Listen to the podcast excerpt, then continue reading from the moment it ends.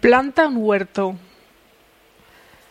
Plantar un huerto reducirá tu compra de comida. Pero esto solo es el principio. Tu propio huerto te va a reportar muchos beneficios. La comodidad de tener tus propios productos en casa, la satisfacción de poder consumir aquellos alimentos que has visto crecer, hacer ejercicio rodeado de naturaleza, realizar una actividad en familia, la excelente calidad de los productos, sobre todo si se cultivan de forma ecológica. Un huerto no tiene que estar ubicado en un gran terreno, sino que nos servirá una pequeña extensión e incluso podemos aprovechar terrazas y balcones. Mantén las plantas en el exterior. ¿Te es familiar alguna de las siguientes situaciones? Al trasladar una maceta te das cuenta del cerco de agua que hay en el suelo. Pasas rozando una planta y se caen unas cuantas hojas secas. Te encuentras con una plaga de pulgón dentro del comedor. Todo esto y algunas cosas más no habrían pasado con las plantas en el exterior. Al fin y al cabo, las plantas son naturaleza viva y hay cosas que no se pueden evitar. Como tampoco se puede evitar que tu gato se mueva todo el día. Podemos tener las plantas en el patio, terraza o en el exterior de las ventanas. Lo bonito e idílico que parecen las plantas en las revistas de decoración no se corresponde exactamente con la realidad hay algunos inconvenientes.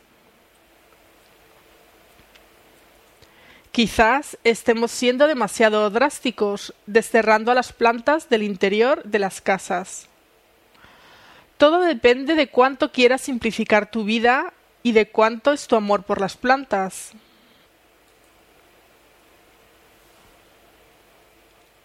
Pon cada cuestión en un plato de la balanza y mira por qué te decantas.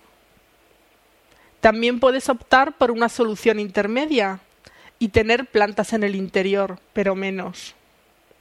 Tú decides. El césped.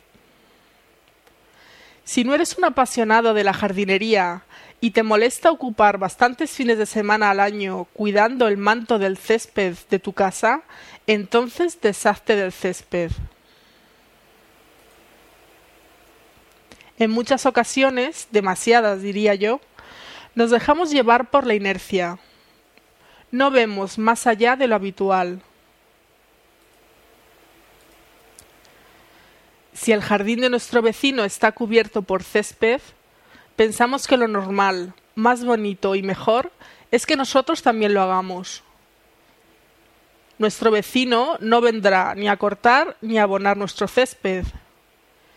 Creo que es mejor que nos paremos a pensar si para nosotros es un placer trabajar en el jardín o es una pesada carga que fastidia el poco tiempo libre que queda al fin de semana. Podemos sustituir el césped por otros materiales decorativos de bajo o nulo mantenimiento.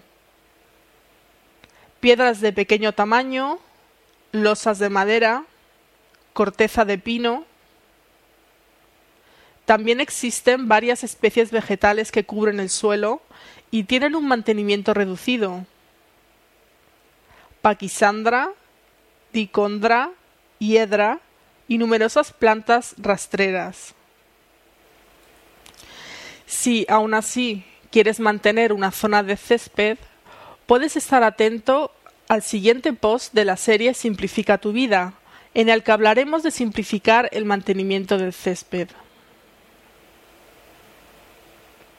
Si quieres seguir manteniendo tu césped, al menos simplifica el mantenimiento del césped. Puedes tener en cuenta alguna de las siguientes sugerencias. Reduce la superficie del césped, sustituyendo con otros materiales o plantas. Instalar un sistema de riego automático. Vigilar el riego, ya que la mayoría de la gente sobreriega el césped. Lo más efectivo es regar por la mañana temprano, no todas las mañanas, y en profundidad. Córtalo con menos frecuencia.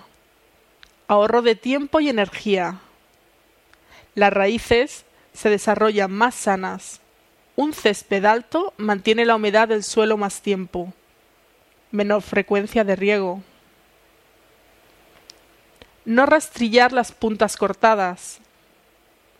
Ahorro de tiempo y energía. Mantiene la humedad y constituye un fertilizante natural. Si tienes que usar plaguicidas, úsalos orgánicos en lugar de químicos.